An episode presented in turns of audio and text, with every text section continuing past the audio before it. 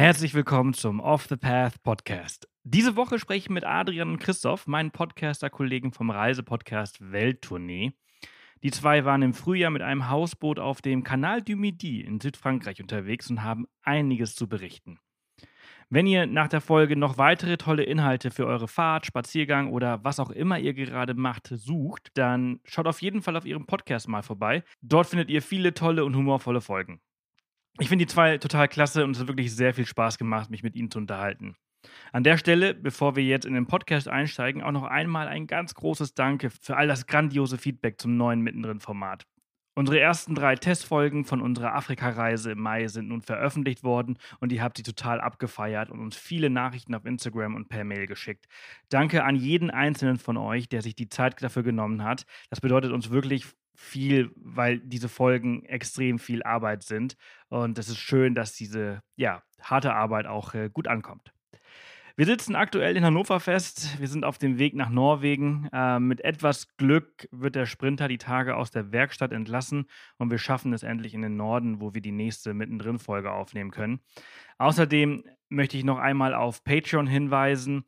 Wenn ihr könnt, dann würden wir uns sehr über eure finanzielle Unterstützung für den Podcast freuen. Wenn ihr schon länger dabei seid, wisst ihr, dass neben mir noch viele tolle weitere Menschen an diesem Podcast Woche für Woche arbeiten und eure Unterstützung auf Patreon hilft uns äh, sehr äh, unabhängiger zu sein. Ihr bekommt auf Patreon Hintergrundinformationen jede Woche ähm, eine neue Folge ein bis zwei Tage vor Veröffentlichung. Jede Folge ohne Werbung, ähm, unsere Bücher und viele weitere ähm, Boni. Schaut gerne einmal auf www.patreon.com slash offthepath. Ab 3 Euro im Monat könnt ihr uns unterstützen. Und äh, ja, nun wünsche ich euch ganz viel Spaß mit dieser Folge und mit Adrian und Christoph. Wunderschönen guten Morgen, ihr zwei. Schön, dass ihr da seid. Ja, moin, moin. Schön, dass wir da sein dürfen. Grüße Ken auf die Insel. Ja, Grüße ans Festland, äh, ans, ans äh, kontinentale Europa. ja, du schwimmst ja quasi. Du bist ja quasi auf einem, auf einem schwimmenden Stück Land, stimmt. Sebastian, darf ich dich gleich mal jetzt am Anfang fragen? Insel sieht ja wunderbar aus bei dir, da Mallorca.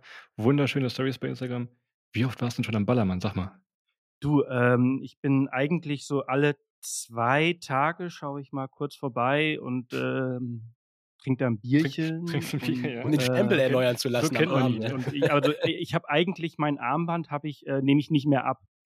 Das macht damit Sinn. ich halt immer rein kann in, in ähm, wie, ähm, wie heißt sie, äh, Schinkenstraße und wie heißt der andere Laden? Megapark. Ja, ich bin, so ja, ich bin ja, fünf, ich bin ja fünf Tage die Woche esse ich ja vegan. Das heißt, ich darf nur noch zweimal in die Schinkenstraße die Woche. Von daher ist das für mich.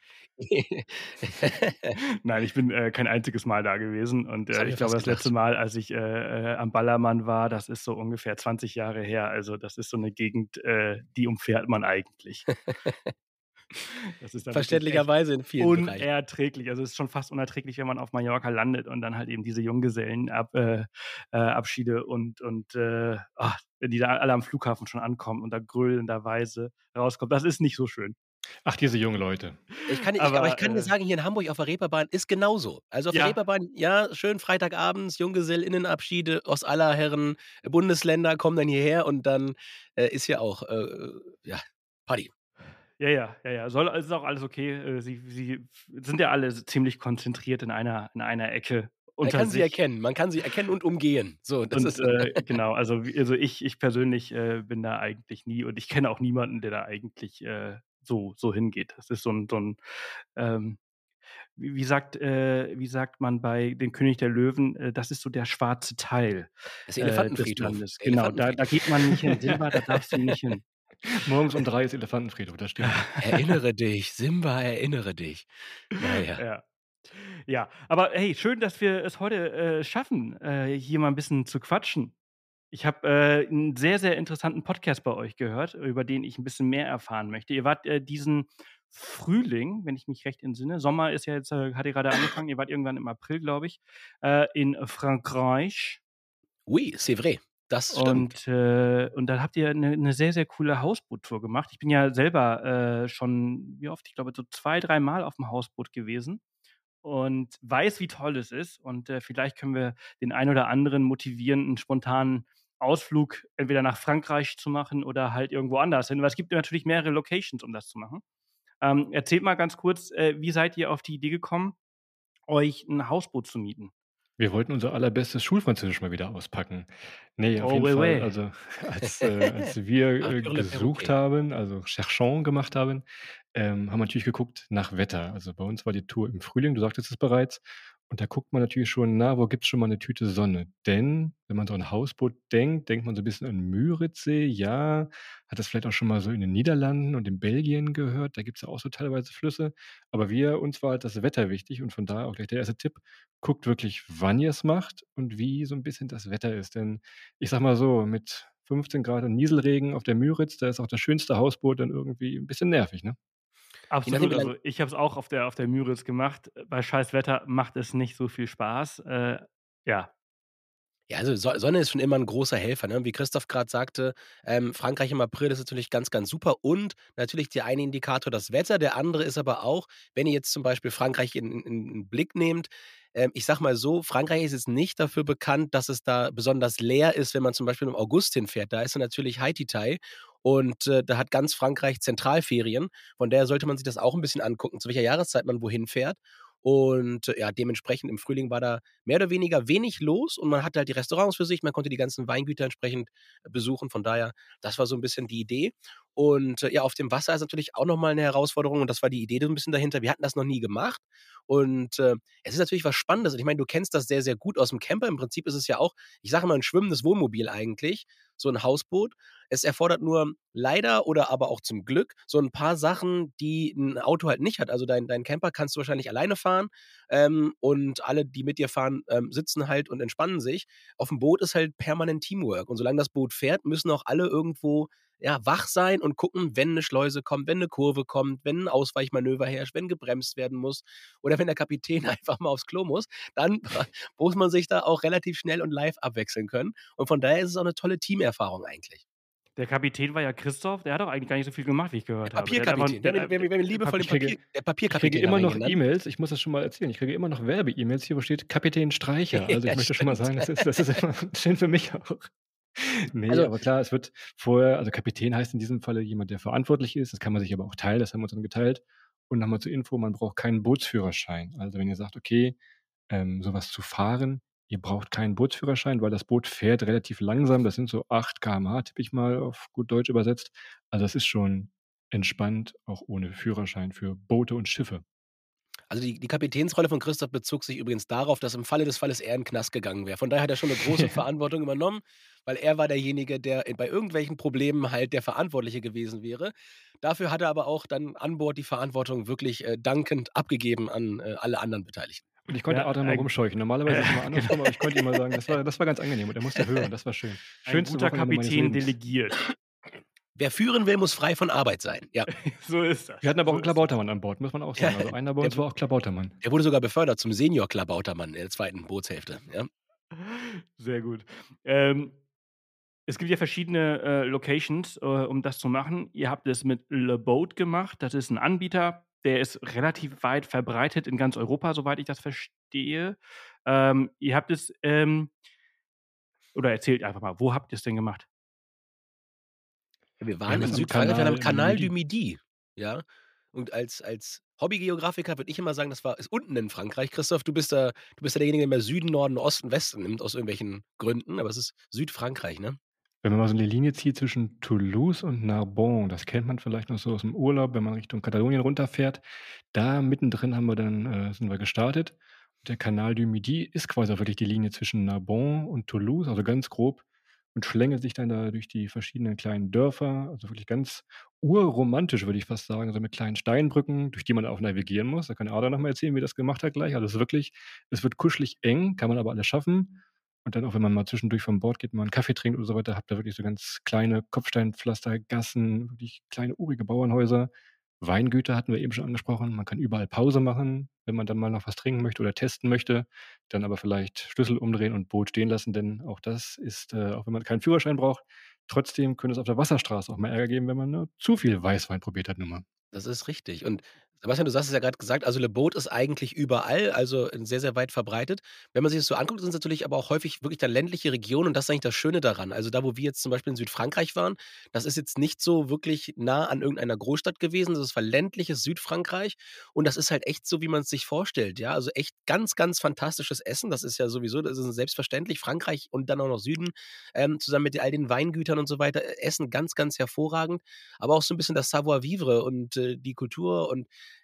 also für mich war es einfach so, ich habe mich dort wahnsinnig entschleunigt gefühlt, weil einfach alles auch ein bisschen ruhiger, ein bisschen entspannter und so weiter von sich statt, verstanden ging. Und ähm, ja, das war dann im Süden Frankreichs und das Gleiche gilt ja auch eigentlich im Prinzip für die Müritz, wenn man das jetzt nimmt. Ich glaube, da ist Le Boat auch.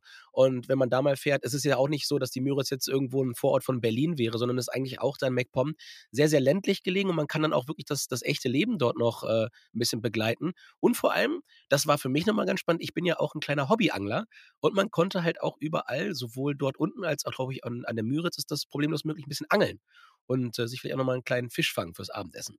Mhm. Du hast gerade das Entschleunigen angesprochen. Das ist genau das, was, was für mich äh, Hausbooturlaub äh, irgendwie beinhaltet oder was ausmacht. Äh, ich habe es ja nur auf der Müritz äh, zweimal gemacht, nicht mit Le Boat, sondern mit Loca Boat. Äh, hört sich fast gleich an, ist aber ein anderer Anbieter. Und ähm, das ist einfach so, wenn, wenn du Freitag bis Sonntag reicht eigentlich voll, um halt da komplett rauszukommen, Hirn abzuschalten äh, und total zu entspannen. Das ist, es macht unglaublich viel Spaß. Ähm, du hast jetzt gerade das Angeln angesprochen. Äh, in Deutschland brauchst du ja dafür den bekannten Angelschein. Wie ist das in Frankreich? Ja, ich wünschte, ich könnte jetzt sagen, dass man, dass man, wie es da genau ist. Also man kann, glaube ich, ist der Kapitän verantwortlich gewesen. Der Kapitän war verantwortlich dafür. Der gab den Befehl, bitte Abendessen organisieren. Nee, ich glaube, in Frankreich brauchst du keinen Angelschein. Also in Deutschland ist der Angelschein ja im Prinzip, und ähm, das ist das Wichtige daran, du brauchst einen Angelschein in Deutschland, um die Erlaubnis zu haben, einen Fisch töten zu dürfen. Und man muss in Deutschland einen Fisch dann töten, wenn er das Schonmaß überschritten hat. Also ähm, dann darf man ihn noch nicht wieder zurücksetzen. Er muss der menschlichen Ernährung zugeführt werden. Das ist natürlich auch immer ganz klar. Also wenn man angelt, dann sollte man das nicht machen, nur um irgendwie Spaß und Freude zu haben, sondern auch wirklich, weil man sagt, hey, ich möchte jetzt irgendwie einen Zander fangen oder einen Hecht oder vielleicht auch einen Barsch und möchte ihn halt abends essen. Und ähm, ja, in Frankreich ging das aber so, man musste sich eine Angelerlaubnis holen, einen Erlaubnisschein brauchte man und äh, dann kann man dort angeln. Das war zumindest mein Stand, äh, den wir da an dem Eckladen so bekommen haben. Vielleicht war das auch nicht ganz richtig, von daher, ich stütze mich da auf, auf dünne, dünne Fakten, aber das war halt, der ganze Kanal du Midi ist voll mit Anglerinnen und Anglern. Und wir haben auch sehr, sehr viele gesehen, die echt große Fische gefangen haben. Also wir waren dabei, als dort ein, ein Wels knapp einen Meter groß gefangen worden ist. Da sind wir mit dem Boot extra angehalten, haben uns da den, den, äh, ja, den Akt noch ein bisschen angeguckt und so weiter. Und äh, Welsfleisch zum Beispiel konntest du auch überall kaufen. Also es war auch ist so ein sehr leckerer Fisch. Konnte man auch überall abends dann mal äh, ja, lecker gegrillten oder, oder gedünsteten Wels essen. Ist auch nochmal eine Empfehlung. Kriegt man in Deutschland gar nicht so oft. Gibt es da unten aber auch. Du hast gerade äh, gesagt, ähm, den, den, das Boot angehalten. Ähm, das braucht allerdings ein bisschen. Ne? Da muss man erstmal so sich langsam rantasten an, ähm, ja, wie manövriert man so einen langen Kahn äh, auf so Wasser und das ist nicht so wie, wie ein Auto anhalten, einmal bremsen ja. und das Ding steht. Ja. ja. man kriegt vorher eine kleine Einführung, also wenn man dann ankommt, seine Taschen an Bord trägt, gibt es dann von Le Boot eine Einführung, kommt jemand vorbei, zeigt dir euch alles, was auf dem Boot vorhanden ist, natürlich ein Badezimmer, die Küche, wie das funktioniert, Schlafzimmer habt ihr dann da und dann zum Schluss gibt es natürlich auch eine, ja, eine Navigationseinweisung, dass man sagt, man hat meistens, wenn man ein größeres Boot nimmt, hat man zwei Stände, von denen man steuern kann. Einmal Unterdeck, wenn es doch mal regnen sollte auf der Müritz, oder eben ganz toll oben auf Deck, wie ein Cabrio ist es dann. Aber dann wird einem gezeigt, okay, wie steuert man das? Hat Adrian genau aufgepasst, denn er war unser Steuermann. Von jo. daher äh, kann man sich so vorstellen, klar, mal eben Vollbremsung kann man natürlich nicht machen, aber es gibt ja schon Tricks und Wege, dass man jetzt nicht unbedingt das nächste Schiff oder das nächste Boot auf dem Kanal rammt. Ja, und ich meine, das ist auch nochmal ein Unterschied. Ne? Ich meine, du sprichst jetzt die Müritz an. Die Müritz ist natürlich zum Navigieren ein deutlich einfacheres Gewässer. Das ist vielleicht auch nochmal ein Faktor bei der Entscheidung. Also, es war wirklich jetzt, wenn man ein bisschen ein, zwei Tage trainiert hat, nicht so, nicht so unerreichbar, da äh, das Boot auch entsprechend steuern zu können, auch wenn das 14, 15 Meter lang war. Es war schon relativ groß. Und äh, wer beim, beim goldenen Schwimmabzeichen mal 15 Meter weit getaucht ist, der weiß, dass das durchaus ein bisschen, bisschen Übung braucht. Ähm, aber ja, ein anderer Fakt ist natürlich die, die Beschaffenheit des Gewässers. Und der Kanal du Midi zum Beispiel ist jetzt nicht so breit. Also da passen zwar zwei Boote aneinander vorbei in den meisten Stellen, aber jetzt auch nicht so, dass jetzt noch acht Meter Platz wären zu jeder Seite. Von daher, da gehört dann auch ein bisschen Mut dazu. Man hat viele Schleusen, man hat viele Brücken die dann auch sehr, sehr eng sind. Und da muss man sich schon ein bisschen zutrauen, dass man das Ganze auch äh, ja dann irgendwie lernt, erlernt und gelenkt bekommt. Weil, und das ist auch ganz wichtig, so ein Boot lenkt sich halt nicht wie ein Auto. Und du hast gesagt, Bremsweg, das kommt auch nochmal hinzu. Ne? Also es ist nicht anhalten und anhalten. Man fährt zwar nur 8 km/h, aber es dauert alles ein bisschen länger als jetzt mit dem Auto. Und da sind wir wieder beim Thema Entschleunigen. Also auch Bremsen dauert länger, Gas geben dauert länger, Kurvenfahren dauert länger. Und da gewöhnt man sich aber sehr, sehr schnell dran. Das ist eigentlich sehr, sehr beruhigend und erholsam. Ja, ja, absolut. Du, du, du entschleunigst einfach, alles entschleunigt. Alles ist ein bisschen langsamer und entsprechend äh, fährt auch der Körper halt auch so ein bisschen runter und entspannt. Ähm, ich finde aber auch 8 km/h äh, hört sich erstmals äh, sehr langsam an, aber es ist ziemlich schnell, wenn man ins Wasser springt und sich mit einem Seil hinter einem Boot bei 8 km/h oh ja. ziehen lässt. auch das haben wir ausprobiert. Von daher ja, können wir, können wir bestätigen. Also bei 8 km/h hinterm Boot hergezogen zu werden, ist schon so das Schwierigste, den Kopf über Wasser zu halten. Ähm, haben wir wirklich äh, live im Kanal du Midi auch entsprechend ausprobiert. Und man darf nicht vergessen, 8 km/h, also ich sag mal so, Christoph ist ja auch äh, mittlerweile erfahrener, erfahrener Läufer. Und 8 km/h so als Grundgeschwindigkeit ist ein bisschen langsamer, als man so joggt. Ne? Also von daher ist es schon jetzt nicht nur äh, G-Temperatur, äh, G-Temperatur, G-Geschwindigkeit, sondern ist auch schon ganz okay, wenn man auf dem Wasser unterwegs ist. Nochmal kleiner Anhang zum Kanal du Midi und reinspringen. Also wir haben es, wie gesagt, mit unserem Kumpel gemacht, den haben wir beim Rettungsring hinterhergezogen. Und wir haben das am Ende, als wir das Boot abgegeben haben, haben wir das dann diesem Einweismenschen wieder, wieder erzählt. Und der sagte, nee, no way, ihr seid doch nicht wirklich in diesen Kanal gesprungen. Denn Wasserqualität, äh, naja, man muss natürlich auch sagen, wenn man sagt, ich habe eben erzählt, auf diesem Boot sind, äh, je nachdem wie groß es ist, zwei Toiletten drin. So, und Toilette, oh, die wird no dann natürlich way. gespült. Ihr könnt euch das jetzt vorstellen, liebe äh, Hörerinnen und Hörer, wo das alles so hingeht. Klar, in den Kanal. Also der war völlig schockiert, dass wir da reingesprungen sind. Also Abkühlung vielleicht beim Kanal die lieber woanders suchen. Okay, krass. Also ich, also da, da weiß ich auf jeden Fall, da, da lohnt sich vielleicht, wenn man schwimmen gehen möchte, vielleicht äh, die Müritz äh, mehr, äh, denn da kannst du auf jeden Fall schwimmen gehen und äh, die, also zumindest die Boote von Luca-Boot, da, da landet es nicht im Kanal. Ähm, das ist äh, krass. Na, ich glaube, aber ich glaube, die Loka-Boote hatten die gleiche Technik da unten in Südfrankreich. Also ich glaube, das ist, glaube ich, auch eine regulatorische Sache. Also in den Häfen, das muss man auch dazu sagen, in den Häfen war das ein bisschen äh, anders. Also in Häfen sollte man nicht schwimmen gehen. In den, in den Kanalbereichen war das schon okay, aber ich meine letztendlich, also auch in Deutschland gehen alle Abwässer aus Kläranlagen irgendwann in Flüsse. Ne? Also ja. die werden zwar geklärt und so weiter vorher. Und äh, das muss man auch dazu sagen. Also es war jetzt nicht so, dass dieser Kanal massiv gestunken hat, aber man hatte halt im Kopf, okay, äh, dass an einem gewissen Zeitpunkt, an gewissen Orten dann halt auch entsprechend ähm, die Toiletten benutzt worden sind. Ähm, aber derjenige, der drin war, der kam ohne Probleme wieder raus. Das war halt nur für ihn hinterher so ein bisschen upsi, okay, aber der hat jetzt auch keine äh, bleibende äh. Gut, er wusste es ja zum Glück nicht in dem Moment, als er. Er wird auch wieder reinspringen. Also, ja, er hat es nochmal gemacht. Er fand das gut. Geil, krass.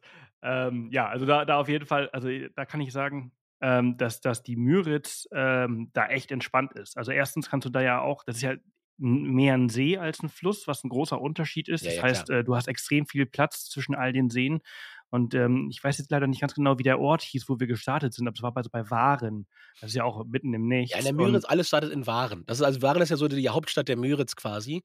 Und ähm, also ich sag mal so, im Sommer, bei bestem Wetter, glaube ich, ist das, ist das auch eigentlich der beste Ort, mit wo man das machen kann. Weil, äh, wie du schon sagst, ist ein großer See, es ist super Wasserqualität, man kann prima angeln.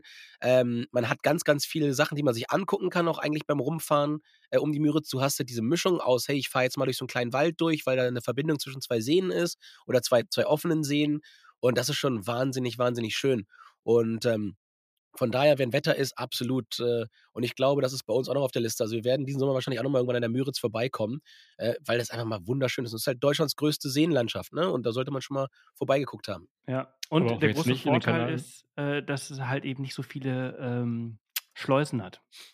Oh ja, oh, das ist auch nochmal ein gutes Thema. Ja, das ist auch nochmal so ein Trick. Also wenn ihr euch das Boot, je nachdem, wo ihr seid, egal in welchem Landesteil, fragt vorher mal, ähm, wo sollte man denn mal langfahren? Also ihr könnt sagen, ja, wir haben jetzt vier Tage Zeit und die helfen euch dann noch dabei beim Verleiher. Also wir hatten erst gedacht, wir wollten Richtung Carcassonne fahren. Das kennt man vielleicht. Das ist diese Burgruine oder beziehungsweise Burg, die noch relativ gut erhalten ist. Da haben die aber auch gesagt, ey Jungs, ihr habt hier 15, 20 Schleusen. Das dauert alles ein bisschen. Fahrt lieber in die andere Richtung. Da habt ihr vielleicht fünf Schleusen und danach ist freie Fahrt mehr oder weniger. Und wie gesagt, Schleusen, können wir gleich nochmal zukommen, ist ein riesengroßer Spaß. Wirklich spektakulär, wenn es dann teilweise auch mal so 10 Meter hoch geht. Aber irgendwann ist das schon ein bisschen ermüdend, weil, ah, da kommt schon wieder eine Schleuse nach der nächsten Kurve. Wieder alle Mann an Deck, einer vorne, einer hinten, Kapitän muss aufpassen. Dann sind da Was, drei, was, was? drei, Kapitän ja, hat gar nicht aufgepasst. Der Schleuser hat der Kapitän gar nichts zu tun gehabt. Das war ja, das war ja gar drei, vier nichts. Leute da, drei, vier Boote teilweise in der Schleuse drin. Also von daher, guckt da vorher mal wirklich, wie viele Schleusen ihr euch geben wollt. Und denkt dran, ihr müsst vielleicht auch wieder zurückfahren. Ne? Ja, das Ich war habe tatsächlich also so ich habe ein Bild bei euch auf Instagram gesehen, in der Schleuse, da hat wer von euch einen Kaffee getrunken im Restaurant. Christoph, warst du das? Ich bin der Kapitän. Wie, wie sprechen Sie mit mir? Man muss, um den. Kapitän mal ein bisschen aus der Schussbahn zu nehmen hier, wo er zu Recht drin steht, muss ich auch dazu sagen. Ähm, er hat eine richtig gute Entscheidung getroffen, die ich anders getroffen hätte zum Beispiel. Und die hat er gerade beschrieben. Also ich wäre so jemand gewesen, ja klar, gib mir 20 Schleusen, wie gibt es doch noch eine Strecke mit 50 Schleusen, das muss doch Spaß machen. Und Christoph hatte eher so, ey Leute, ganz ehrlich, äh, der konnte sich das, glaube ich, ein bisschen besser vorstellen, was das bedeutet. Und der Fakt, dass wir dann den Weg genommen haben mit den, mit den deutlich weniger Schleusen, haben wir dann so nach der zweiten, dritten Schleuse gemerkt, weil du hast ja auch ein Vorfahrtsrecht auf den Kanälen. Und ähm, kanalabwärts hast du halt immer Vorfahrt gegenüber kanalaufwärts. Und wenn in so eine Schleuse halt zwei Boote reinpassen, manchmal auch mal drei, oder du hast halt ein etwas längeres Boot drin, dann passt dann mal nur eins drin. Und es gibt halt so eine Schlange von vier, fünf Schleusevorgängen nach unten und du willst von unten hoch, dann kannst du da schnell mal ein, zwei, drei Stunden stehen an so einer Schleuse. Von daher, der, der absolute Tipp ist erstmal, also fahrt echt früh morgens los und legt eher abends ein bisschen früher an, weil abends wollen alle irgendwie noch in eine Marina reinkommen und müssen noch irgendwie sechs Schleusen schaffen. Und dann kann es immer mal sein, dass ihr da, da stehen bleibt. Aber Schleusen ist wirklich Arbeit. Ja, auch wenn Christoph die Zeit hat gefunden, einen Kaffee zu trinken, aber wir waren vier Leute auf dem Boot. Man braucht halt einen, der steuert und zwei, die vorne und hinten das Anlegemanöver entsprechend mit den Seilen machen. Ähm, aber das ist wirklich Arbeit und das ist dann auch mal so eine Viertelstündchen Stress, weil man muss auch wirklich dann die, die Seile nachgeben, wenn man runtergeschleust wird oder nachziehen, wenn man hochgeschleust wird. Ist also ein bisschen Arbeit. Und wenn man das Boot kaputt machen kann, dann meistens in diesen Fällen. Also es ist alles äh, viel einfacher, als es sich anhört, aber das sind die, die neuralgischen Punkte, glaube ich, so in Manövrieren, wo man echt aufpassen muss und wo sich dann zeigt, wer äh, gelernt hat, die, die 15 Meter da zu manövrieren oder nicht. Es macht aber trotzdem einen riesen, riesen Spaß. Also Schleusen ist schon, ist schon so ein bisschen auch ein kleines Highlight immer. Wie viele Leute braucht man äh, für so eine Schleuse? Also ich meine, du hast ja gerade gesagt, also man sollte auf jeden Fall zu zweit sein, ne? weil man muss ja die ganze Zeit das Seil äh, nachziehen oder nachlassen, damit man halt eben äh, in, der, in der gleichen Position äh, verbleibt und nicht in der, dieser Schleuse hin und her sich bewegt und verkantet. Also drei, glaube ich, würde ich sagen, für ein großes Boot, das äh, geht so bei 14 Meter los. Drei ist perfekt. Also einer, der steuert, einer, der vorne das Seil bedient und einer hinten. Theoretisch, wenn man das ganz fix und super schafft und vielleicht ein kleineres Boot nimmt, geht es auch zu zweit. Also wir haben auch viele Ehepaare gesehen, die dann da ihre Fahrräder hinten drauf hatten und das gemacht haben. Das geht also auch, aber ich würde sagen, wirklich, um es entspannt zu machen, natürlich drei. Wir waren dann zu viert, konnte einer Kaffee trinken und von daher hatten die anderen dann den Stress, der Adrian gerade angesprochen. Das ist Sehr gut. Du hast gerade ganz kurz das Fahrrad angesprochen. Das habe ich tatsächlich auch total oft gesehen und äh, die werden auch mit diesen Hausbooten manchmal mit vermietet oder du kannst ja zubuchen. Ähm, das ist so ein Ding, das macht total viel Sinn. Ne? Also wir hatten keine dabei, aber so für den, für den Weg morgens zum Bäcker oder zur Boulangerie ähm, macht das irgendwie total viel Sinn, da noch irgendwie so ein Klapprad oder so zu haben. 150 prozentig. Und das ist auch das Ding, ähm, was wir echt nur empfehlen können. Ey, eine Klappräder mit, weil, ja, du sagst es gerade wirklich für die, für die Funktionsgänge, die man halt so am Tag hat. Ich meine, theoretisch kann man auch an Land irgendwie nochmal eine, eine Toilette aufsuchen. Ich weiß es nicht, je nachdem. Ähm, aber vor allem auch für so ein paar Touren. Ja? Also es, es liegt zwar vieles am Kanal, aber nicht alles liegt am Kanal.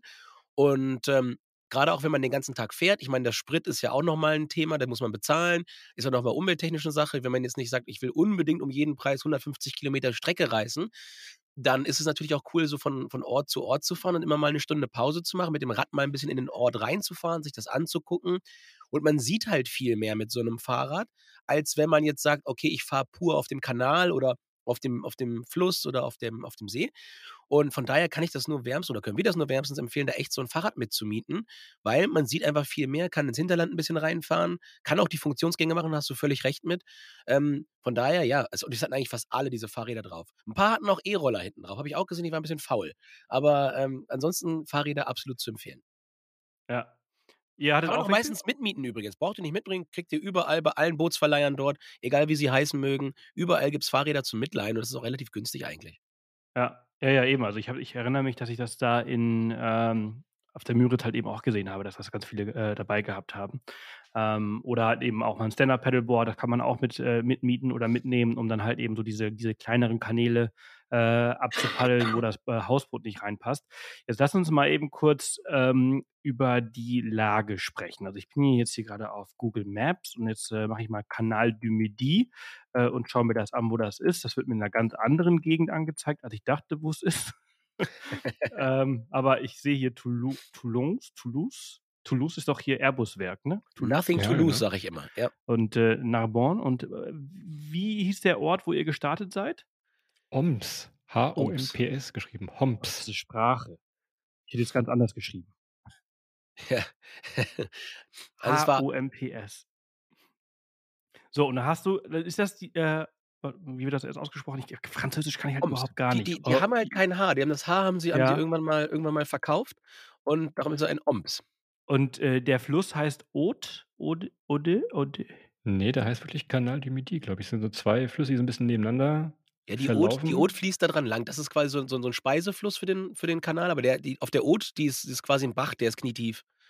Ah, okay. Ich, ich habe ja, äh, sieht hier viel, der sieht zum Beispiel viel, viel, breiter aus. Und dann seid ihr von, von äh, Oms ähm, rechts lang, äh, in, in Windrichtung äh, ist das äh, Osten. Ich, ich, mag genau, wie du das schreibst. Christoph, hörst du das? Er sagt auch, wir fahren nach rechts, schon, nach ja. links, nach oben, nach unten. Wir verstehen uns, Sebastian. Ich kriege immer Ärger, wenn ich nicht Norden, Osten, Westen sage. also ihr seid Richtung Osten.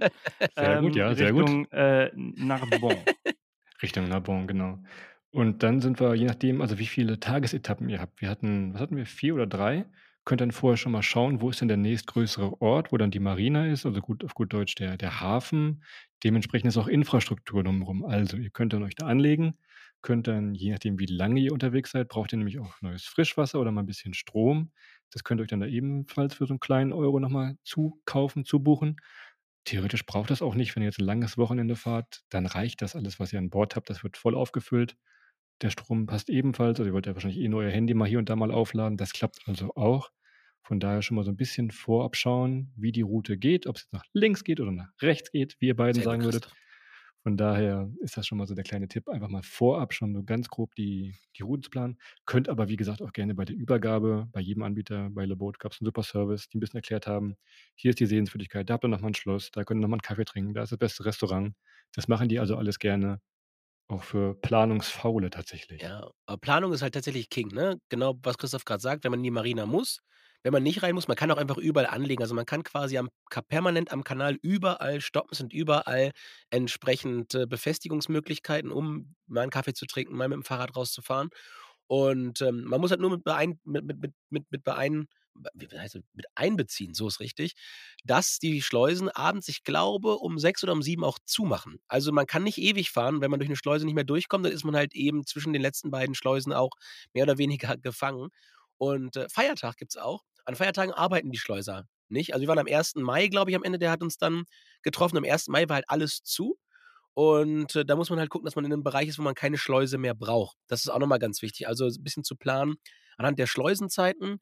Und äh, ja, wir waren dann zum Beispiel in La Somail, zum Beispiel La Somail, La, Somail hieß der Ort. Das war eigentlich so der, der, das coolste Eck, weil es da auch, äh, ja, ich sag mal, architektonisch sehr, sehr interessant war. Da haben wir auf dem Hin- und auf dem Rückweg nochmal gestoppt ähm, haben toll gegessen und so weiter und so fort. Und das ist dann so ein bisschen, ja, was man sich vorher raussuchen muss. Wo möchte ich übernachten? Wo mache ich Pause? Und wo kriege ich abends auch noch was zu essen? Weil es war nicht Hauptsaison. Und in der Hauptsaison ist da wirklich alles offen, aber wir hatten tatsächlich auch so ein paar Restaurants entlang des Kanals, die halt noch zu hatten, weil die dann erst so im Juni, Juli aufmachen, wenn dann wirklich alles voll wird. Mhm. Jetzt nochmal ein äh, kleiner Hinweis, ja? Sebastian, auch für dich, wenn du bei deiner Google-Bildersuche gerade mal bist und ein bisschen Französisch üben willst, gibst du mal Bezir ein, B-E-Z-I-R-S und neun Schleusen. Das ist wirklich für die Fotofreunde und Fotofreundinnen unter uns ganz spektakulär, denn da sind neun Schleusen hintereinander. Also dieses Dörfchen Bisiers liegt relativ weit unten, aber der Kanal kommt oben am Berg an. Ne? Und da muss man irgendwie runterkommen. Ne? Siehst du das? Also können da gerne mal ein Foto ja, ja, schicken, du kannst du mal posten. Das sieht irre aus. Und das ist halt neun richtig Schleusen Arbeit, ne? hintereinander weg, ne? Also wenn du da wie lange, runter wie lange seid ihr dann da drin gewesen?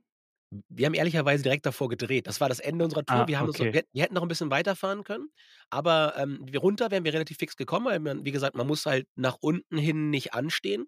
Wir sind da angekommen, normalerweise, ich glaube immer von von 12 bis 1 war Mittagspause an den Schleusen. Da waren die zu und wir hätten halt in der Schlange, wo wir gestanden hätten, wahrscheinlich so 'ne Dreiviertelstunde runter gebraucht. Da standen aber oben schon so viele Boote, wenn wir wieder hoch gewollt hätten, hätten wir wahrscheinlich 2, 3 Stunden unten warten müssen, um wieder hochzukommen. Und das wäre jetzt schon 'n bisschen 'n bisschen bisschen ärgerlich gewesen. Darum sind wir dann da umgedreht und haben dann noch mal, äh, 'n bisschen länger Pause gemacht und haben uns mal 'n paar andere Sachen mit'm Fahrrad angeguckt. Aber das ist halt echt wir sind da hoch und runter gegangen, wir sind mit der Drohne mal rüber geflogen. Das war echt super, super schön. Das Bauwerk, allein dieser Fakt, dass man, ja, da locker 10, 15, vielleicht sogar 20 Höhenmeter überwindet, ich schätze jetzt, vielleicht liege ich auch daneben, ist immer wahnsinnig spannend und es ist wahnsinnig toll. Ganz viele Schulklassen sind dann da, gucken sich das an. Man schaut dann noch mal auf 'n Schloss gegenüber am Berg, ähm, auf 'nem Weingut und, äh, ganz, ganz tolles Eckchen Land. Also, wirklich schön. Man kann mit diesem Hausboot dann tatsächlich auch bis fast an die Küste, äh, fahren und dann umdrehen, ne? Hast du das vor, nach Mallorca zu fahren vielleicht von dir aus Ja, ja, einfach mal ich gebe es einfach nicht mehr zurück. Ich hatte ich ich sage hatte ich hatte bei euch im Podcast gehört, dass es gibt auch die die Möglichkeit einer Einwegmiete. Ja, das geht auch. Ähm, ist 'n bisschen teurer, kann man machen. Ich glaube nur, äh, um deine Mallorca-Frage direkt mal zu beziehen, ich glaube, mit dem Tiefgang des Bootes hast du aufm Mittelmeer ein Problem, ähm, weil weil die vielleicht nur irgendwie so 35 Zentimeter ins Wasser reinragen. Das könnte 'n bisschen instabil werden bei den ersten Wellen. Ähm, aber hey, nichts probieren geht Probier's doch mal aus. studieren. Ja. Man muss auch mal offen für jedes Abenteuer sein. Ist richtig, nimm 2 Paddel mit, mein Tipp. Ja. Ne, aber grundsätzlich, also man also, äh, Einwegmiete, das geht, äh, nämlich auch, ne? Man könnte jetzt von von Oms zum Beispiel, wenn man, äh, Richtung Osten fährt, wo ihr jetzt, äh, hingefahren seid, ähm, wo wäre dann die nächste, ähm, Station, wo man das machen kann? Oder kann man das überall abgeben und die fahren's zurück? Ne, man Ne, muss es schon 'ne gibt ja immer Station, verschiedene ne? Basen, ne? Also, es die die sind Basen genannt, wo dann wirklich auch die Infrastruktur für die Boote ist, also die mal repariert werden können. Da ist 'ne Lagerhalle. Das sieht man da aber unterwegs schon immer, da kommt mal wieder 'n größere größerer Stopp. Aber auch das kann man sich vorher raussuchen. Auch wenn wir jetzt vom Canal du Midi weggehen, auch Richtung Bretagne oder ins Elsass hätten wir auch noch fahren können. Das ist das System ist da ähnlich, dass man sagt: „Okay, vielleicht fährt man mit'm Zug irgendwo hin, äh, oder kommt vielleicht besser weg.“ Auch das vorher einfach mal 'n bisschen planen, äh, dann hat man schon 'n bisschen mehr Spaß, wenn man wirklich nur diese Einwegmiete machen will. Aber ansonsten es sieht auch völlig anders aus, wenn man dann quasi die Strecke zurückfährt, ist es neu, weil die die Blickrichtung oder die Blickwinkel ganz anders sind. Klar, man kennt mal wieder hier das Schloss und so weiter.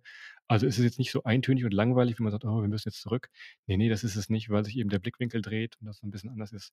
Kann man das also guten Gewissens wirklich als als Roundtrip machen. Kann man. Und man muss halt immer 'n bisschen gucken, auch wie man fliegt, ne? Ich meine, das ist jetzt 'n spezielles Beispiel auch da unten in Südfrankreich. Wenn du dir das mal auf der Karte 'n bisschen anschaust, da ist jetzt nicht viel drumherum, ne? Also, wenn du da jetzt hinfliegen willst zum Beispiel, klar kannst du nach Toulouse oder nach Montpellier, aber dann bist du immer noch irgendwo 1,5 Autostunden weg vom Start. Und, ähm, dementsprechend würde würde ich's immer empfehlen, daran 'n bisschen auszurichten. Und wir hatten zum Beispiel also, es gab quasi wenig andere Wege. Also, wir hätten natürlich mit'm Zug runterfahren können, das wäre gegangen. Das wäre jetzt aber aus für mich aus Hamburg beziehungsweise aus Berlin, wären das, glaube ich, so so 17, 18 Stunden am Ende des Tages gewesen. Ähm, in Frankreich sehr schnell, in Deutschland, bis man da im Südwesten ist, dauert immer 'n bisschen länger. Darum sind wir damals wir sind nach nach Barcelona beziehungsweise nach, äh, Girona geflogen und dann mit'm Mietwagen hochgefahren. Das war die beste Lösung, weil man halt nach Barcelona gut kam und dann mit dem Mietwagen, den haben wir dann am äh, an der Basis stehen lassen und mussten ihn logischerweise wieder hinterher einsammeln. Ähm, wie muss immer gucken, wie man dann von Start und Stopp wegkommt. Das war jetzt da unten 'n bisschen, äh, herausfordernder, aber dafür war's halt auch umso schöner, weil's halt wirklich, äh, in der Paysage, wie der Franzose sagt, war in der in der Landschaft, ne? Ja. Ich meine, gut, der Vorteil ist natürlich, ihr seid, äh, in der kompletten Off-Season gefahren, ist natürlich günstiger. Girona ist halt Ryanair, also wahrscheinlich auch, äh, äh, günstiger gewesen. Der Mietwagen kostet zu der Zeit auch nicht so viel. Ist aber übrigens in Deutschland auch nix anderes, ne? Wenn man da in Waren da kommt man auch relativ schwer, äh, mit den Öffentlichen hin. 9 €-Ticket, das ist alles schwer jetzt grade.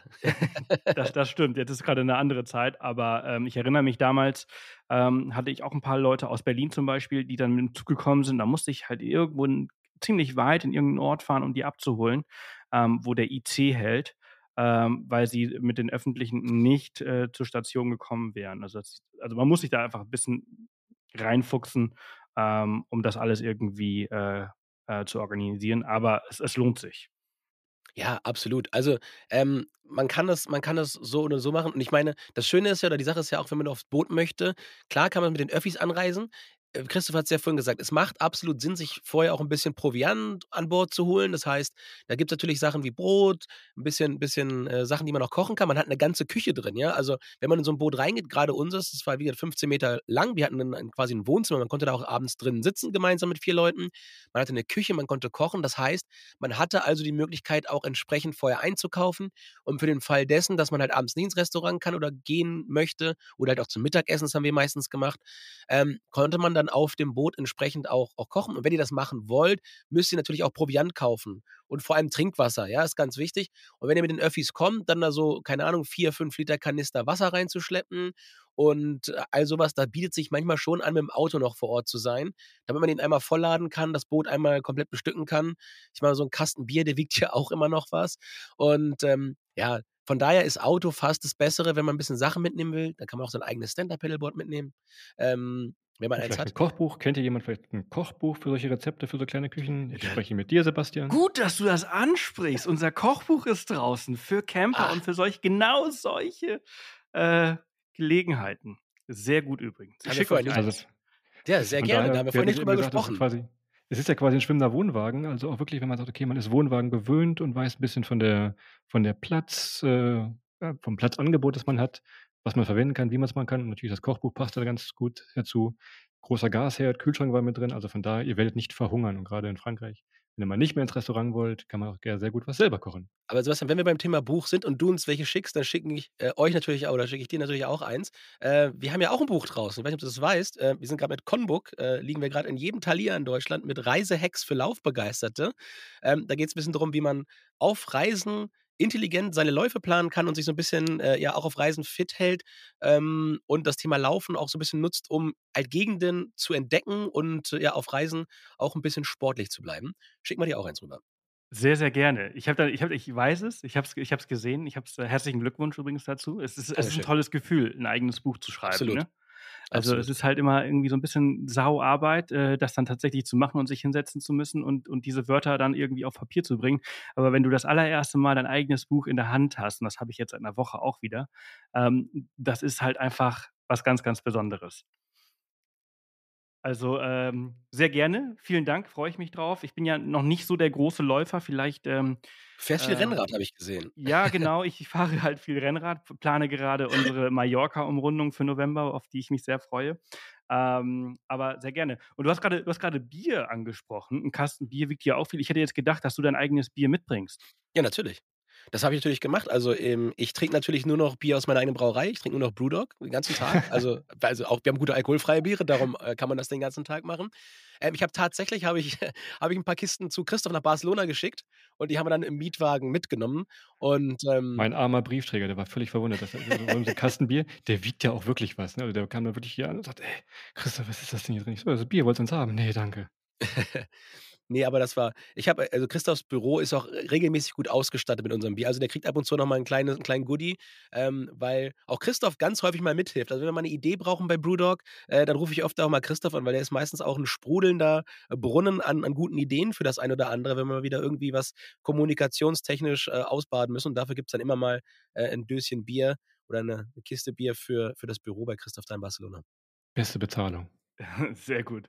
Jetzt mal äh, zurück zu unserem äh, kleinen äh, Bootsabenteuer. Boot. ähm, ihr habt am Anfang eurer Folge, ähm, die Podcast-Folge, die, die, äh, wie ich auf dieses Thema ja auch auf, aufmerksam geworden bin, ähm, auf eurem natürlich sehr tollen äh, Podcast, ähm, habt ihr erzählt, dass ihr die Kaution nicht zurückbekommen habt?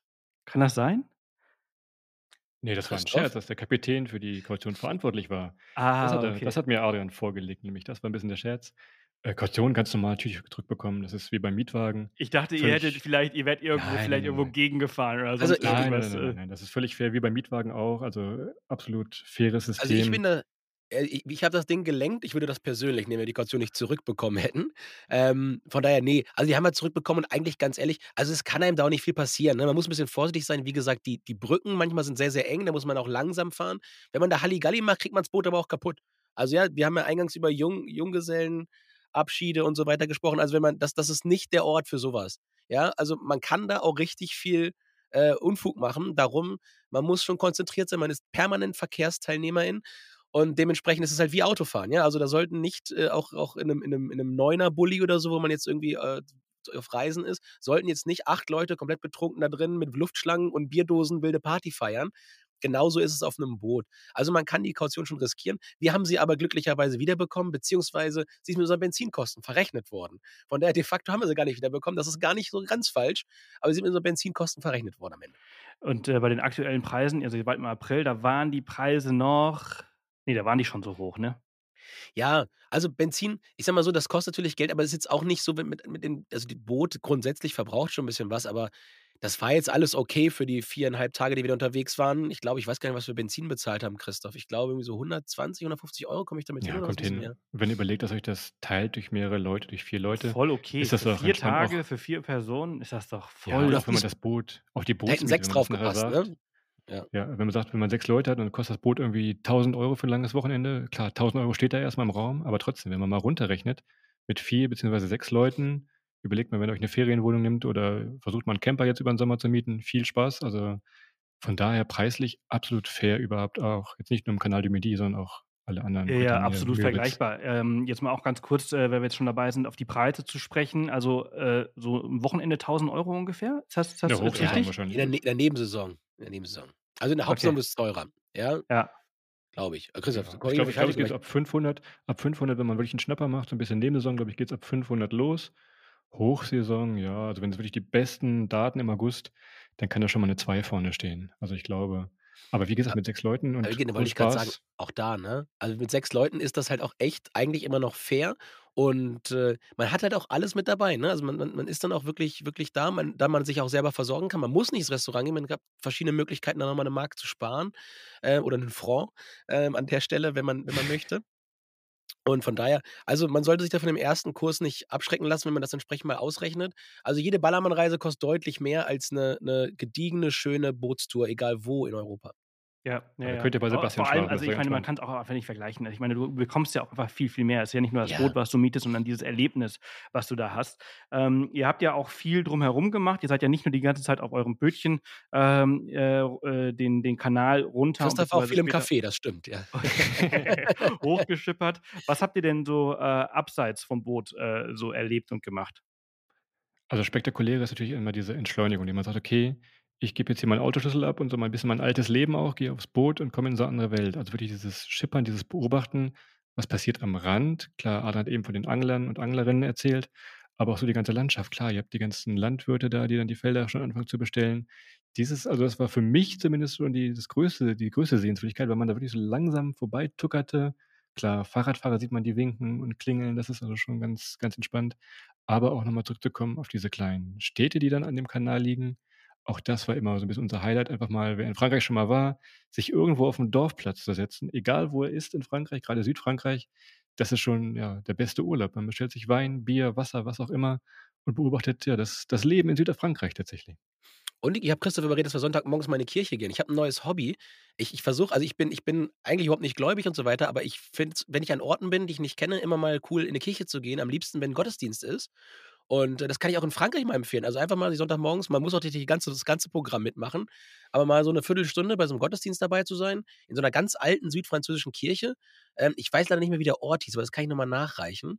Ähm, das war auch prima und ähm, ja, ich sag mal so, wie Christoph gerade sagt, so ein bisschen äh, durch, die, durch die Orte schlendern ist natürlich eine Sache, aber vor allem mein Highlight ist das ganze Kulinarische gewesen. Also wir waren auf einem Weingut, haben dort mal ein bisschen äh, durchprobieren dürfen und äh, ja, da geht es ja schon mal los, das schafft viel gute Laune und natürlich auch das Essen. Also wir waren teilweise abends zweimal essen, dann haben wir irgendwie um, um fünf angelegt, waren um Viertel nach fünf das erste Mal essen, um dann abends um halb zehn das zweite Mal zu essen weil einfach das Essen so toll war und wirklich, ja, ich meine, du kennst das selber, Frankreich ist halt auch nochmal ein komplett anderer Schnack als so ziemlich alles in Deutschland, weil das Thema Essen auch einen anderen Stellenwert hat.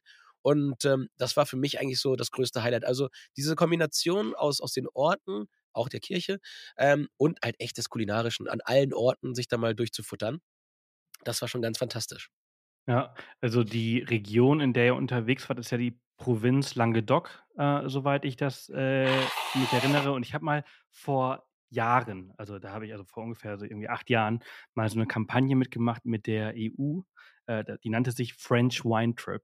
Und da sind wir einmal in zehn Tagen einmal rund um Frankreich, haben irgendwie acht Provinzen ähm, uns angeschaut ähm, und unter anderem Languedoc. Und die Idee war es halt als jemand, der gar keine Ahnung von Wein hat, äh, so in diese Materie einzutauchen. Und ich erinnere mich so gut an diesen Wein in Languedoc, wie unglaublich gut der war. Und wenn du das halt eben mit dem richtigen Essen vor Ort, äh, der regionalen Essen kombinierst, was das für eine Geschmacksexplosion ja. war. Also entsprechend ähm, kann ich mir wirklich wenige gute Orte vorstellen, um halt so eine Tour zu machen und halt abends halt an so einem Weingut oder halt in einem guten ja, Restaurant äh, einzukehren und dann halt eben äh, ja, diese Kombination aus allem zu, zu probieren. Und auch morgens in die Bäckereien, ja. Jetzt reden wir viel über Abendessen, aber äh, ganz ehrlich, so, also ich könnte mich in so eine Bäckerei morgens reinlegen. Allein wie es riecht, ja, alles ist halt entsprechend ein bisschen langsamer. Dann gibt es irgendwie ein Croissant, ein Schokocroissant, was auch immer man mag. Und es ist einfach ganz, ganz fantastisch. Und wie gesagt, ich bin absolut äh, in love mit der, mit der französischen Küche, mit der Art, wie Franzosen auch essen. Ich habe beruflich in meinem letzten Job sehr, sehr viel mit äh, Leuten aus Frankreich zusammengearbeitet, war auch viel in Frankreich. Und allein das, dieses Ritual, das Essen nicht wie bei uns in Deutschland ist Essen ja dafür da, um satt zu werden. So, es hat eine funktionale Bedeutung eigentlich. Gib mir das, möglichst schnell, möglichst einfach, danach bin ich satt und sind wir raus hier. Zu, hey, das ist ein, ist ein Event, das ist ein soziales Ereignis. Da sitzen wir auch mal 60 Minuten oder auch mal 90 zu einem Mittagsessen oder zu einem Frühstück, weil das einfach was Besonderes und Tolles ist. Und das alles zusammen ist halt echt mega erholsam. Von daher, ja, und dann kommt noch Wein ins Spiel. Da hast du völlig recht. Also ich meine, Anfang, Anfang der, der Pandemie, der Corona-Pandemie, ist in Deutschland äh, Hefe und Mehl ausgegangen und äh, Toilettenpapier und in Frankreich sind Kondome und Rotwein ausgegangen. Das sagt viel über die Gesellschaft, ne? ich finde, das sagt halt sehr, sehr viel über das Land und äh, ja, was halt eben, ja, diese Dinge ja. halt, was für einen Stellenwert äh, sie in der Gesellschaft haben. Und das macht es halt so unglaublich sympathisch, finde ich. Absolut. Sehr schön. Ähm, zum Abschluss. Äh, ihr wart im April da. Jetzt habt ihr natürlich auch nur die, im April als, als, als, Erfahrung, aber du hast ja gerade schon gesagt, du bist ja schon öfters in Frankreich gewesen. Ähm, ich glaube ehrlich gesagt, dass der Sommer vielleicht nicht die beste Zeit ist, um sowas zu ja. machen, bei der Hitze, die wir aktuell schon auf Mallorca haben. Und in Frankreich war das in den letzten Wochen halt ähnlich. Ähm, auf so einem äh, engen Fluss oder Kanal, auf so einem äh, Hausboot zu sein, könnte, kann ich mir ziemlich unangenehm tatsächlich vorstellen, wenn du nicht die ganze Zeit ins Wasser gehst. Aber ihr seid ja die, die, die Profis in dem Moment. Äh, sag mal, welche, welche Zeit ist denn so die beste? Ja, also Frühling, Herbst, da hast du schon recht, das macht schon Spaß. Gerade wenn wir nochmal aufs Thema Wein zurückkommen, Richtung Herbst, natürlich Richtung Weinernte, ist das auch nochmal spektakulär.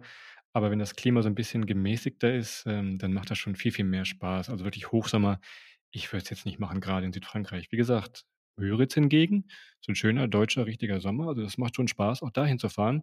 Das ist dann wieder was anderes. Und wenn man Richtung Bretagne nochmal guckt, auch da gibt es Fahrgebiete, auch da ist es nochmal so ein bisschen frischer. Das könnte man in Richtung Sommer deutlich eher nochmal angehen.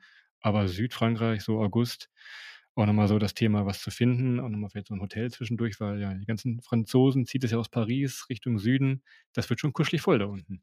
Man hat natürlich eine Da unten. Klimaanlage an Bord. Das kann man dazu sagen. Eine Klimaanlage gibt es. Also wir haben sie jetzt bei uns nicht gebraucht. Wir hatten immer so 22, 23 Grad. Aber ja, ich würde mich da der, der Mehrheitsmeinung absolut anschließen und sagen, äh, im Sommer würde ich vielleicht ein Stück weiter nach Süden fahren ans Meer, weil du musst da echt bei 40 Grad, wenn du solche Tage hast, auf so einem engen Kanal, das ist nicht, nicht der, der the place to be zu dem Zeitpunkt. Aber es gibt genug Auswahl, woanders hinzufahren, wo dann das Wetter gut ist. Und ich bin ja eh, ich, äh, Christoph und ich sind eigentlich Leute, wir buchen ja meistens immer erst so zwei, drei Tage vorher die, die Sachen, die wir machen, wenn wir das jetzt gerade frei entscheiden. Ähm, und dann gucken wir halt echt nach der Wetterkarte. Ne? Und wir haben das auch schon im Sommer gehabt, dann gab es zwei Optionen. Entweder wir fliegen irgendwie nach Portugal oder wir fahren auf den Balkan oder wir fahren nach Skandinavien. Und je nachdem, wie das Wetter gerade dann die Sachen ermöglicht hat, dann wird dann halt drei Tage vorher entschieden, welche Richtung wir fahren die Flexibilität lassen wir uns auch, weil, wie gesagt, wir sind so viel draußen und wenn es zu heiß ist oder zu kalt oder es regnet die ganze Zeit, dann ist es meistens schwieriger, so eine Reise auch wirklich in vollen Zügen zu genießen und dann mit ein bisschen Flexibilität zu agieren, ist halt auch gut. Und wie gesagt, jetzt gerade die Flexi hat man zu sagen, wir fahren lieber auf die Müritz oder ins Eiselmeer oder in die Bretagne, als jetzt nach Südfrankreich. Ja, sehr schön. Ihr zwei, herzlichen Dank für diese tolle äh, Dreiviertelstunde. Es hat sehr, sehr viel Spaß gemacht. Solltet ihr nochmal eine andere Destination mal, mal suchen für so ein Hausboot? Ich habe gehört, dass die mal suchen in Polen halt auch total oh, geil sein sollen dafür. Beste, auf. ja, herrlich. Beste Ort warte, der Welt. Warte schon mal? Ja, Wie viel Speicherplatz hast du noch auf der Ja, ja, ja noch? wir können noch. Oh, hast du noch MB? Also, Masuren ist vielleicht der schönste Ort, an dem ich in meinem ganzen Leben draußen gewesen bin. Wir sind mal wir wollten eigentlich mit dem Auto, das war, ich glaube, 2013 oder 14 Ja, kommt im hin. Sommer, wollten wir die Ostseeküste bis nach, äh, Kaliningrad hochfahren. Also, wir wollten die komplette Ostsee in Deutschland oben rein, Swinemünde und dann einmal die ganze Ostsee. Und, ähm, Christoph, äh, sagt heute noch, das stimmt nicht, aber er hat irgendwie das mit den Visa falsch gegoogelt, ähm, und wir kamen nicht nach Russland rein, ähm, zu dem Zeitpunkt. Das waren noch andere Zeiten. Ähm, und wir sind zurückgeschickt auch worden und nicht rein. ja, Heute heute wollen wir auch nicht nicht rein. heute will man, glaube ich, auch nicht mehr rein. Ähm, aber wir sind dann zurückgefahren nach nach Masuren und haben dann dort 'ne Woche lang im Zelt gewohnt auf 'nem Campingplatz und haben jeden Tag mit 'm kleinen Boot neue Ecken auserkundet. Und das ist wirklich das ist so fantastisch da, weil A, man hat wirklich Urwald. Man hat diese ganz große Seenplatte, die ist noch größer als die Müritz, glaube ich, die Seen, die da oben sind. Und man verschwindet wirklich im Wald und es gibt Waldschwimmbäder mit Sprungbrettern, da hat man 'n bisschen dann 'n kleinen Bereich abge abgetrennt, wo die Leute schwimmen. Alle sind im Wasser, man konnte angeln, man konnte sein sein Geangeltes abends essen. Ähm, der der Campingplatz war super, die Leute waren super, die auch preislich war das noch super da draußen, weil's ja ziemlich weit im im Osten Polens ist, fast schon in Weißrussland. Und, äh, also wirklich unfassbar schön. Und, äh, da will ich auf jeden Fall noch mal wieder hin. Ich kann das nur wärmstens empfehlen. Ähm, also auch, äh, fantastisch. Sebastian, Ja. google mal Lötzen und liebe Hörerinnen und Hörer auch, dann wisst ihr ungefähr, wo wir waren. Lötzen ist so 'n bisschen der Hauptort, so quasi das Waren von von Polen mehr oder weniger. Bzigo. Darum darum, ja, tummeln sich die ganzen Seen, die sind alle verbunden. Wie gesagt, man kann sich 'n Boot mieten, auch jetzt kein Hausboot, aber auch 'n Motorboot, wenn man auf'm Campingplatz wohnt und dann über die Seen 'n bisschen fahren. Auch da Thema Entspannung, Entschleunigung, auch das sehr, sehr hoch angesehen. Und da ist 'n Stück mit'm Auto, man fährt schon 'ne Ecke, aber trotzdem, danach seid ihr wirklich in 'ner anderen Welt und was Adrian grade gesagt hast, wirklich abgetaucht in 'n richtigen Urwald. Da ist noch richtig Natur. Ich glaube, wenn man noch 'n bisschen weiter östlich, beziehungsweise für euch beide weiter rechts geht, dann kommen auch schon die ersten Büffel, glaube ich, an. Die ersten Ja, Büffel? ja. Wasserbüffel. Äh, also, ähm, also da aber das ist unglaublich, wenn man sich das über Google Maps anschaut, wie viel Wasser da halt auch ist. Ähnlich Ja. wie halt auf der auf der auf der Müritz, auf der Seenplatte. Ähm, und genau, und ich ich weiß halt, dass eben diese Anbieter, mit denen wir es damals gemacht haben, Lokaboot, aber Le Boot oder so weiter, die haben das wahrscheinlich auch, äh, die haben halt eben 'ne Station dort. Und, äh, allein die Fahrt ist halt von Deutschland, also von Hannover damals, waren es halt irgendwie so, ich glaube, 14, 15 Stunden, weshalb wir es halt eben nicht gemacht haben. Es ist ziemlich weit weg. Ähm, da brauchst du halt eben so z 2, 3 Tage, um entspannt halt hinzukommen, ähm, weshalb wir es noch nicht gemacht haben. Aber ja, ihr habt mich jetzt auf jeden Fall überzeugt, dass das, äh, vielleicht auch eine sehr, sehr, äh, gute Option wäre. Also, alter Welttournee-Tipp, nachts fahren. Also, ich glaube, es sind so 12, 13 Stunden, die man da braucht, Netto-Fahrzeit. Und wir sind tatsächlich nachts gefahren und das war echt auch 'n Erlebnis. Ähm, ich meine, wir sind auch überall angehalten. Also, wir sind nicht in einem Zug gefahren, in einem Schuss gefahren, aber immer wieder nachts angehalten. Aber zurück sind wir halt nachts gefahren in einem Zug. Hin sind wir halt so in Gedingen, in Danzig und so weiter überall angehalten. Aber zurück irgendwie abends losgefahren dann um um 22:00, 23:00. Dann hast du halt freie Strecke und du kannst dann in Polen auch wirklich dann bei 70, 80 auf der Landstraße den Tempomaten rein und dann einfach fahren lassen. Das war relativ angenehm zu fahren, aber einer muss halt mal 'ne Nacht wach bleiben. Ähm, aber es ist schon 'n ganz schöner Ritt, da hast du recht. Also, es sind 1.000 paar zerquetschte Kilometer von Hamburg und, äh, da muss man schon schon Bock drauf haben, das Ganze dann mit'm Auto zu machen, weil man ist eben 2.000 Kilometer unterwegs. Und ich finde es halt immer 'n bisschen da muss man sich echt klar werden, wenn man am letzten Tag und man muss am nächsten Tag danach wieder arbeiten, wie's bei uns ja der Fall ist, ähm, zurückfährt und man hat 1.000 Kilometer in den Beinen oder im im im Schlaf, dann beginnt man eigentlich nicht mehr so erholt, wie man mal am Erholungsort losgefahren ist. Ja, ja, das ist natürlich das ist immer das Problem. Aber, äh, warum noch 'n weiteren Urlaubstag opfern? Ja, überall. Wir haben wir haben nur viel wert. 30 und wir müssen die ganze Zeit arbeiten. Von daher, das ist dann bei uns dann wirklich da gibt's mal 'ne Nachtfahrt und dann, ja, muss muss ich dann ich fahre meistens, muss ich halt morgens dann, äh, auch mal ohne Schlaf einen Tag schaffen, aber, äh, mit 34 geht das noch. Noch schaffe Ja, ich's. und und ihr schafft mit diesen 30, äh, Urlaubstagen, äh, immer noch diese äh, grandiosen Reisen, äh, unterzubekommen und diesen grandiosen, äh, Reisepodcast, äh, regelmäßig zu veröffentlichen, wo die Storys halt eben extrem gut sind, wie halt eben diese über dieses, äh, Hausbootabenteuer in Frankreich. Und, ja, ich danke euch vielmals, dass ihr euch, die Zeit genommen habt und das auch mit uns heute geteilt habt. Sehr An einem gerne. ganz normalen Werktag übrigens. Also Mittagspause. Danke. Mittagspause. Sehr gut. Ja, ich glaube, wir nehmen immer abends auf, nie so früh. Ja, vielen Dank, dass wir hier sein durften, Sebastian. Hat uns sehr viel Spaß gemacht und danke, dass wir 'n bisschen drüber erzählen durften. War uns 'ne große Freude. Wir freuen uns aufs Kochbuch, ja? Ich bin schon ich bin schon ich bin schon mit dem Löffel in der Küche. Sehr gut. Ja, das Gute ist, also das wirklich, das wirklich Gute an diesem äh, Kochbuch ist, das sind unsere Lieblingsrezepte. Also die, die, wir haben die halt immer, wir kochen die immer halt äh, im Camper, aber halt eben auch total oft zu Hause. Und ähm, also egal, ob man Camper ist oder nicht, die sind halt äh, ja immer gut. Ich habe einen kleinen Gaskocher, wenn wir bei Zelten sind. Ich werde das ausprobieren. Ja, sehr gut. Ich freue mich aufs Feedback Machen und wir. äh, ich freue mich auch auf euer Buch. Super cool. Sebastian, vielen, vielen Dank. Bis bald. Tschüss. Ciao. Ciao. Ja, und das war's auch schon wieder für diese Woche. Danke fürs Einschalten und Zuhören. Nächste Woche Dienstag ist der Planetenreiter wieder am Start. Dirk und ich sprechen über seinen Roadtrip durch Nordspanien und vergleichen ihn auch etwas mit unserem Roadtrip, den wir damals mit dem Jeep bzw. unseren Camper damals gemacht haben. Wie immer eine sehr spannende Folge mit unserem Stammgast Dirk. Und äh, ja, ich danke euch fürs Zuhören bis hierher. Also bis nächste Woche Dienstag um 4 Uhr geht die Folge online. Passt auf euch auf und bleibt gesund.